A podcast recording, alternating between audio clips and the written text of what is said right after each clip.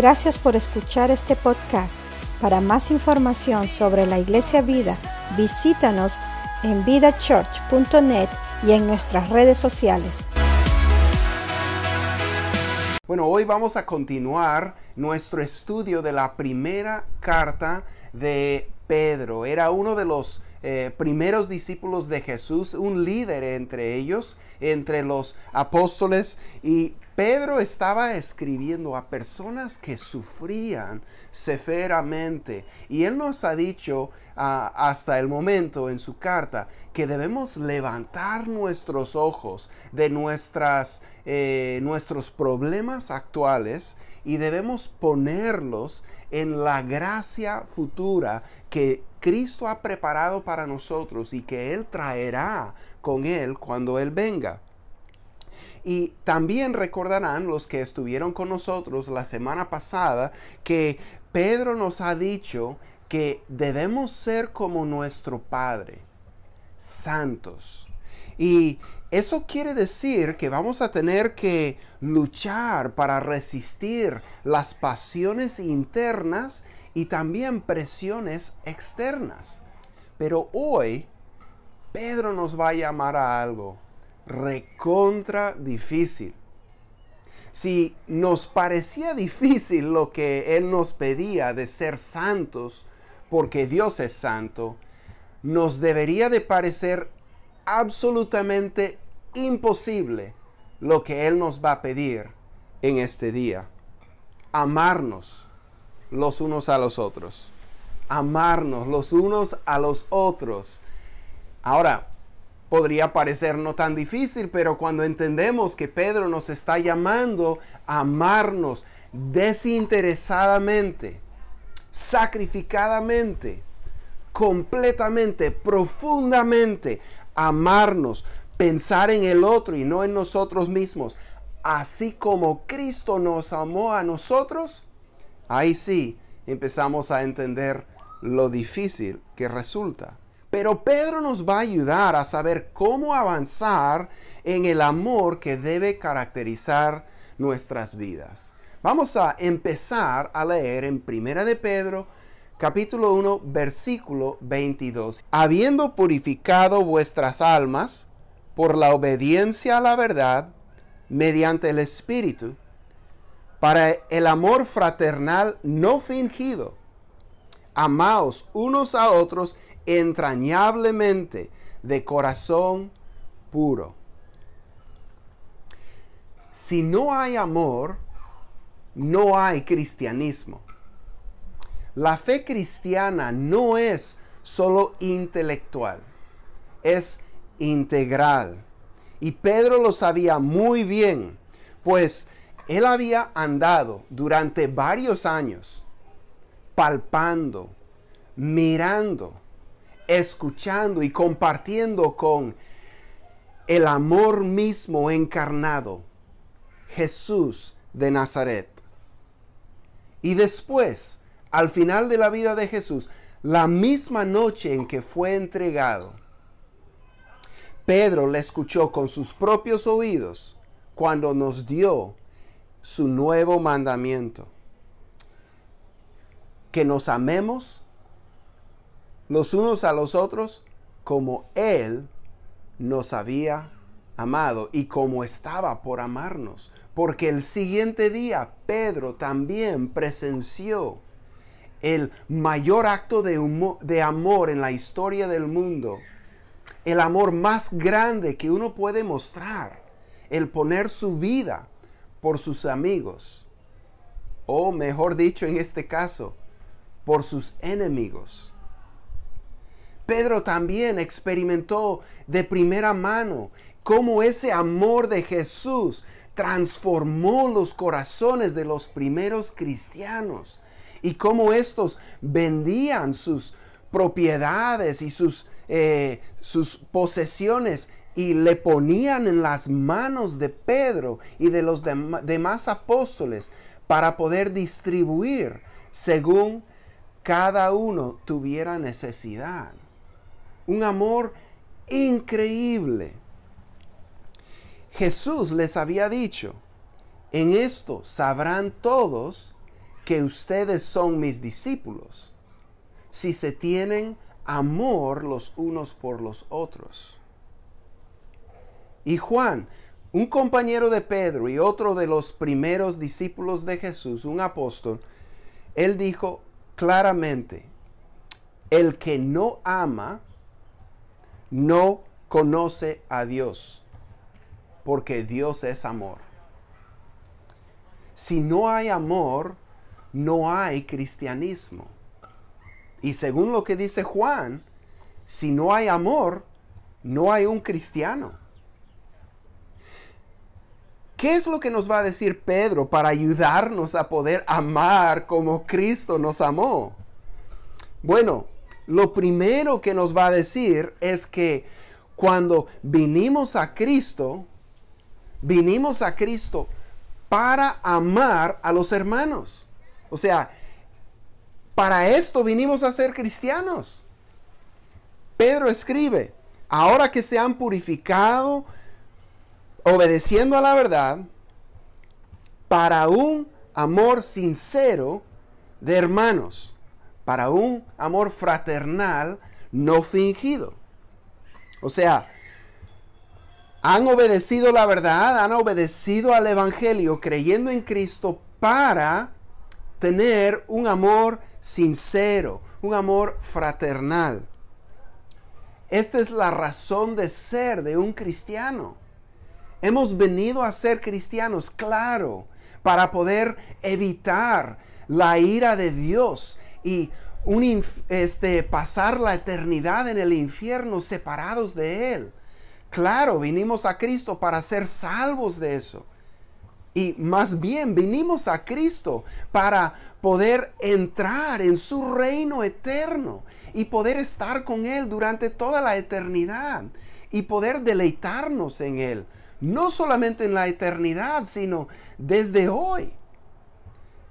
Pero Pedro dice que también hemos venido a Cristo para practicar un amor sincero de hermanos. El amor familiar o el amor fraternal caracterizó a los primeros cristianos. Como hemos mencionado y leemos en Hechos 2, 44 y 45, todos los creyentes estaban juntos y tenían todo en común. Estos días después de que Jesús ascendió al cielo. Los primeros cristianos vendían sus propiedades y posesiones y compartían sus bienes entre sí según la necesidad de cada uno. Estos primeros cristianos practicaban lo que Jesús les había llamado a practicar. Y no solamente ellos, sino durante los siguientes siglos de la iglesia. Casi después de dos siglos leemos lo siguiente, que el autor Tertuliano dice que los paganos dicen, mirad cómo se aman entre sí. Este es el testimonio que tenían los cristianos. Esto es lo que iba eh, extendiendo el Evangelio. Como Jesús había dicho, todos van a saber que son mis discípulos si se tienen amor los unos por los otros. Cuando uno venía a Cristo, uno entendía que estaba uniéndose a tal comunidad de fe. Estaba decidiendo amar a los demás de esta manera. Se estaba uniendo a una familia espiritual que estaba llamada a amor con un eh, amor fraternal ferviente, sincero, profundo y sacrificado. Tal vez nosotros no vemos hoy en día tan frecuentemente este tipo de amor sincero y, de, de corazón puro entre los cristianos, pero eso no cambia el diseño de Dios para la iglesia y el propósito que Dios tiene para toda persona que pone su fe en su Hijo Jesús. Él nos llama a amarnos como Cristo nos amó. Pedro nos dice que debemos amar de corazón puro y con un amor ferviente, entrañable, dice. La palabra describe una intensidad que va a ser algo constante. Y en su raíz la palabra nos indicaría que debemos extendernos en eso. O sea, tomar iniciativa, tomar interés por nuestros hermanos. Y esto es difícil. Involucrarnos en la vida de otras personas nos cuesta mucho, nos, nos va a requerir mucho. Es mucho más fácil mantener la distancia. Es mucho más fácil poder decir, bueno, voy a estar orando por ti. Claro, desde lejos, ¿verdad? Para no ser incomodados. Pero Pedro nos llama a tomar iniciativa, a extendernos, a entrar en la situación de nuestros hermanos y poder amarlos. Pedro nos llama a la acción. Amar aquí es un verbo. No está hablando de algo que debemos sentir, está hablando de algo que debemos hacer. Tenemos que amarnos. Jesús nos dio este nuevo mandamiento de que nos amemos los unos a los otros como Él nos amó. No nos dijo cuando le sea conveniente. Porque a Jesús no le fue nada conveniente tener que pasar lo que Él pasó ese día cuando entregó su vida por nosotros. No nos dijo tampoco, deben amar si la persona lo merece. Porque nosotros no lo merecíamos. Para nada. Tampoco nos dice, eh, ámense los unos a algunos otros nos dijo, ámense los unos a todos los otros. Tenemos que amarnos. El amor de Cristo que Él nos manifestó ese día, cuando Él fue a la cruz para llevar nuestros pecados, siendo nosotros todavía enemigos de Dios, viviendo según la corriente de este mundo, en contra de la ley de Dios, Jesús llevó nuestro pecado al Calvario y pagó el precio más grande que uno puede pagar para que nosotros pudiéramos ser recibidos en la familia de Dios. Y este amor de Cristo por nosotros nos impulsa, como impulsó a esos primeros cristianos, a amar como Cristo nos amó. Amarnos. Parece tan bonito, pero como hemos reconocido, cuánto nos cuesta. Entonces Pedro también nos ayuda a saber cómo hacerlo, porque nos cuesta. Y Pedro nos dice que cuando vinimos a Cristo, nacimos de nuevo. Cuando vinimos a Cristo, nacimos de nuevo. Pedro nos recuerda que cuando creímos la palabra de Dios, esta nos dio vida, nos dio vida nueva, vida duradera, vida eterna, vida amorosa. Fue sembrada en nuestro corazón cuando nacimos de nuevo. Si todos hemos nacido de uno mismo, ¿qué nos constituye?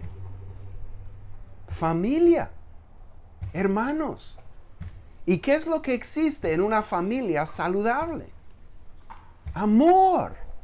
Amor sincero.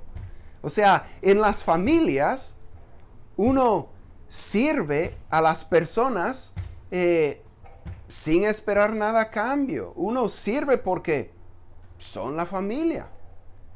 En la familia hacemos cosas por los demás que, que no hacemos fuera de la familia.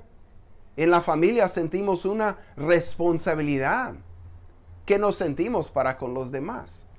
Y en la familia perdonamos y, les pasamos un montón de cosas a, a nuestros familiares que nos costaría bastante perdonar o pasar a otra persona.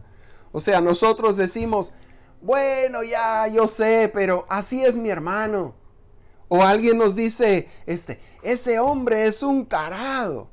Sí, pero así es mi tío y así lo quiero.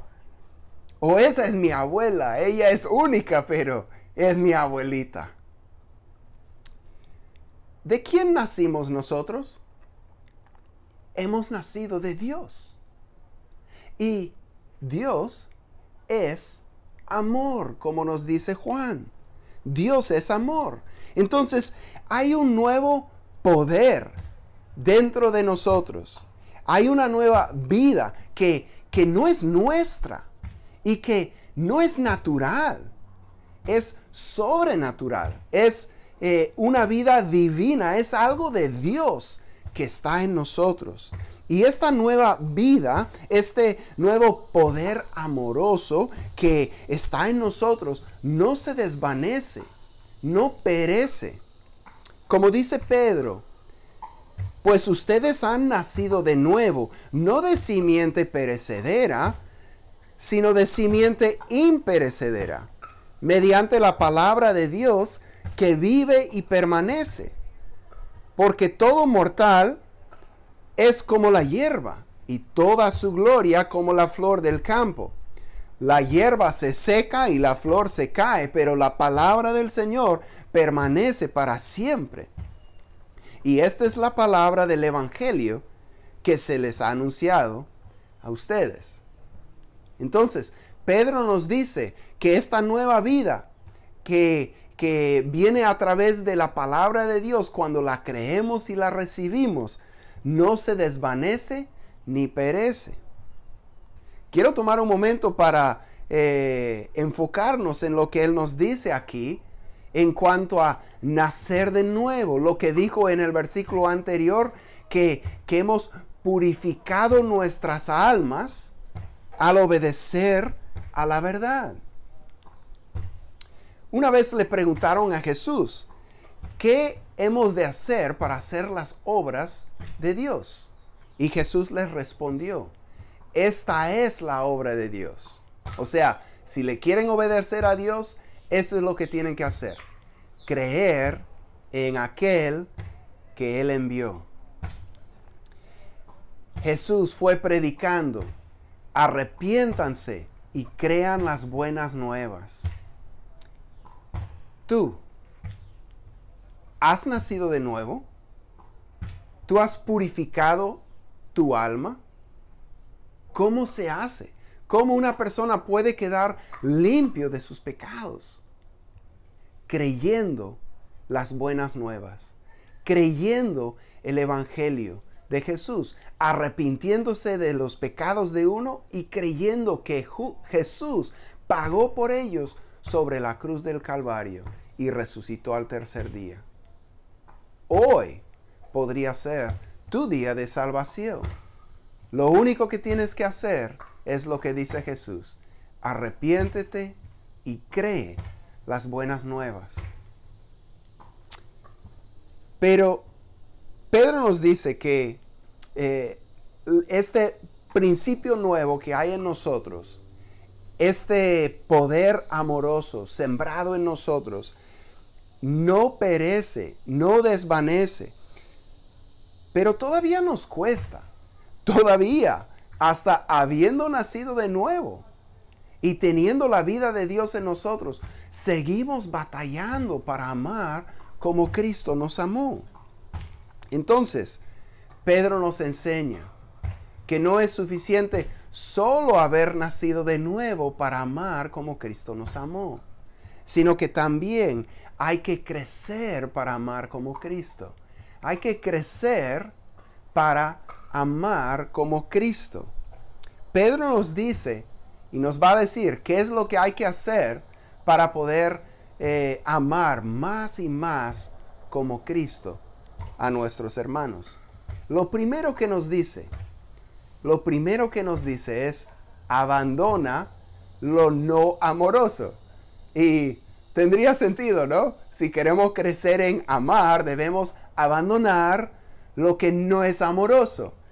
En Primera de Pedro 2.1, por lo tanto, abandonando toda maldad y todo engaño, hipocresía, envidias y toda calumnia, abandonando toda maldad y todo engaño. Hipocresía, envidias y toda calumnia. Cuando las personas nos hacen mal, nos tratan mal, nosotros tenemos manera natural de responder ante eso, ¿verdad? Aquí este Pedro está describiendo, ¿verdad? La, la, la malicia, el, el, la calumnia, ¿verdad? Nosotros sabemos cómo reaccionar cuando una persona nos hace mal, pero eso no es amoroso. Entonces tenemos que abandonar todo esto que tiene que ver con nuestra antigua naturaleza, toda nuestra manera natural de reaccionar, nuestra costumbre natural en cuanto a las relaciones interpersonales. Tenemos que abandonar todo eso, tenemos que desechar todo esto. Esta es la parte más difícil. Hablamos la semana pasada de lo difícil que es negar las pasiones que hay en nuestra naturaleza pecaminosa. Pablo lo, describe como hacerlas morir. Y obviamente el tener que experimentar una muerte no es nada agradable. Y aquí Pedro nos dice que en cuanto a las cosas no amorosas, tenemos que abandonarlas, tenemos que desecharlas. Pero hay algo más que eh, tendremos que hacer, que tendrás que hacer si quieres que tu vida prosiga el propósito para el que Dios te ha salvado. Tienes que alimentarte para amar. Tienes que alimentarte para amar. Hay que alimentarse para crecer. Pedro ya ha resaltado el nuevo nacimiento por medio de la palabra y ahora señala que nuestro crecimiento va a ser por medio de la misma palabra. Igual que un bebé recién nacido anhela eh, alimentarse de la leche materna, así también nosotros debemos anhelar alimentarnos de la palabra pura por la que nacimos. Primera de Pedro 2, 2 y 3 dice lo siguiente. Deseen con ansias la leche pura de la palabra, como niños recién nacidos. Así por medio de ella crecerán en su salvación, ahora que han probado lo bueno que es el Señor. La palabra desear aquí es un eh, deseo muy fuerte, hasta una desesperación Podemos pensar en un niño que, llora porque quiere tomar leche. O podemos pensar en un animal que anda en lugares desiertos eh, buscando agua que no encuentra. De hecho, eh, es la misma palabra que se usa para traducir el Salmo 42, eh, versículos 1 y 2, donde dice, como el siervo brama por las corrientes de las aguas, Así clama por ti, oh Dios, el alma mía. Mi alma tiene sed de Dios, del Dios vivo. Yo recuerdo un amigo eh, recién casado, muy temeroso de Dios. Eh, él era una persona entregada al cien al Señor. Y yo recuerdo verlo eh, clamando a Dios con desespero, con, con muchas lágrimas, eh, rogándole a Dios, Señor, ayúdame, ayúdame a amar a mi esposa. Y no era que hubiera una gran falta en su esposa o algo. Su esposa también amaba al Señor y buscaba ser buena esposa. Se, de, se trataba de las cosas normales de que dos personas pecaminosas se casan y tienen que tratar de aprender a, entenderse y a conocerse y a, a amarse. El problema traía a él adentro como todos nosotros. Y él estaba clamando, Dios, ayúdame a poder amar a mi esposa. Es difícil buscar el bien del otro cuando la cosa se pone difícil. es difícil no buscar los intereses de uno mismo. Entonces hay que alimentarse para poder crecer en el amor. ¿Y cómo vas con eso? ¿Te estás alimentando de la palabra para tu crecimiento espiritual? Como dijimos, le es natural al niño que nace anhelar la leche materna. Es de esperar. Si no, indica que hay un problema con el niño. ¿Tú anhelas alimentarte de la palabra? Si no, indica que hay un problema. ¿Cuál es el problema? ¿Por qué no anhelas la palabra? Debes tomar tiempo para diagnosticar el problema y ver qué pasos debes tomar para corregirlo. ¿Hay pecado en tu vida del que te niegas a arrepentir? Eso hará que no quieras escuchar la palabra. O tal vez te estás saciando con lo que el mundo ofrece.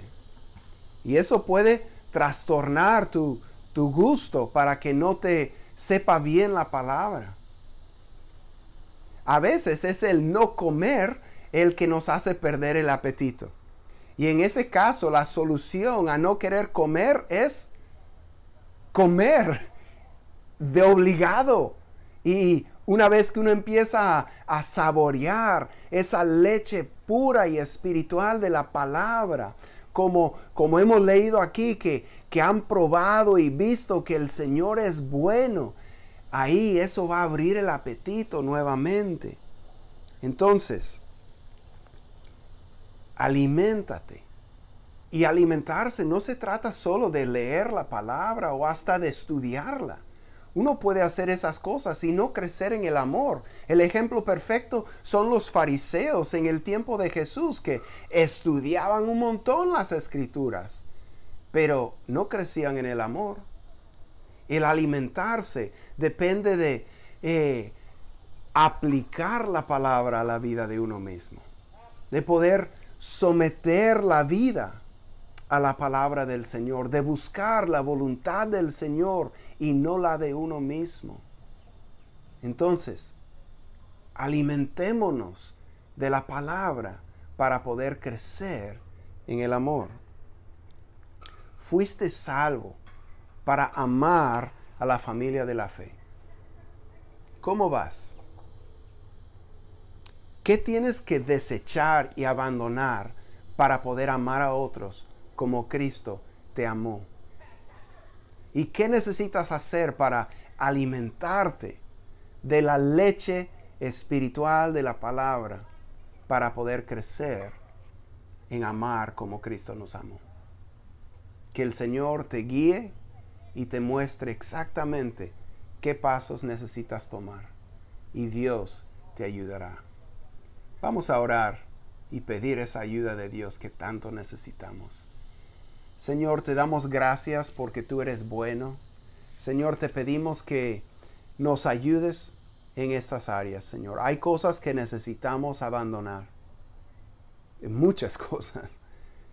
Señor, ayúdanos a hacerlo. Ayúdanos a, desechar, a hacer morir todo lo que no es amoroso en nosotros. Todo lo que viene de la naturaleza antigua. Y Señor, ayúdanos a alimentarnos de tu palabra pura, que nos dio vida y que nos produce amor. Señor, ayúdanos a someter nuestra vida a ella completamente, porque en ella tú te has revelado y ahí podemos gustar y ver que tú eres bueno. Señor, ábrenos el apetito, ayúdanos a alimentarnos a diario y a crecer en amarnos los unos a los otros, así como Cristo nos amó. Y así sabrán todos que nosotros somos tus discípulos y tu pueblo. En el nombre de Jesús. Amén.